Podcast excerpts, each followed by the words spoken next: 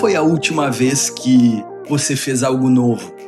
Não precisa ser algo grande, até porque a felicidade quase nunca mora na grandeza. É simples fazer escolhas e prazeroso escolhas simples. Não precisa voar para o Japão. Pode fazer um bolo de fubá, fazer algo diferente, não precisa necessariamente pintar o cabelo de laranja, radicalizar.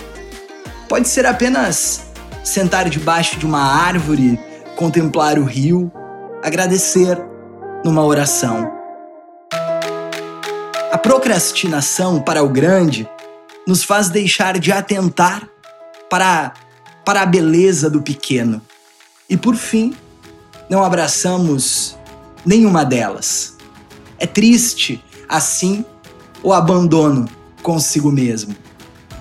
E todo mundo, e aqui a generalização é proposital, tem no coração uma vontade não satisfeita, nunca antes realizada, ou por vergonha, ou por medo, ou por achar que um dia terá tempo para. Bem, e o amanhã vira uma eterna cilada na vida dos preguiçosos e dos medrosos, daqueles que se contentaram em viver, viver um pouquinho, viver pela metade, viver até ali, procrastinadores, aléguas da plenitude e da realização.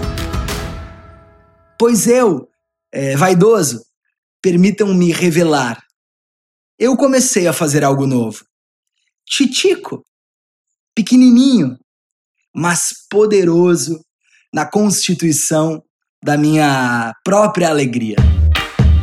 É um sentimento indecifrável de reencontro com aquele Lucas que eu sempre quis ser, de liberdade, de frescor de vida até. Eu comecei a fazer aula de canto. Muitos de vocês me conhecem aos recortes, um escritor menor, talvez, feitor de podcasts. Mas deixem, por favor, que eu me apresente por inteiro. Sempre estive à frente de festivais de música, de calouros, porque eu sempre gostei de cantar, embora nunca tenha dito, revelado a ninguém. E a minha vida, aos sábados à tarde, é a mesma nos últimos, talvez, 20 anos, um telespectador religioso do programa Raul Gil. Quem ganhou, quem perdeu, o que cantou, os clássicos. Mas por que isso? Bom, não sei explicar. E preciso? É, eu gosto porque eu gosto. E é isso.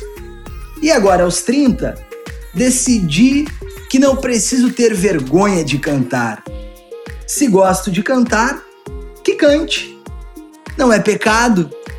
E eu tenho o direito, enfim, de viver o que eu quiser viver.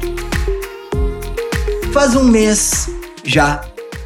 E se não bastasse, estou inscrito em uma seletiva para cantar no festival de verão. Isso mesmo. Talvez possa até me apresentar em um palco.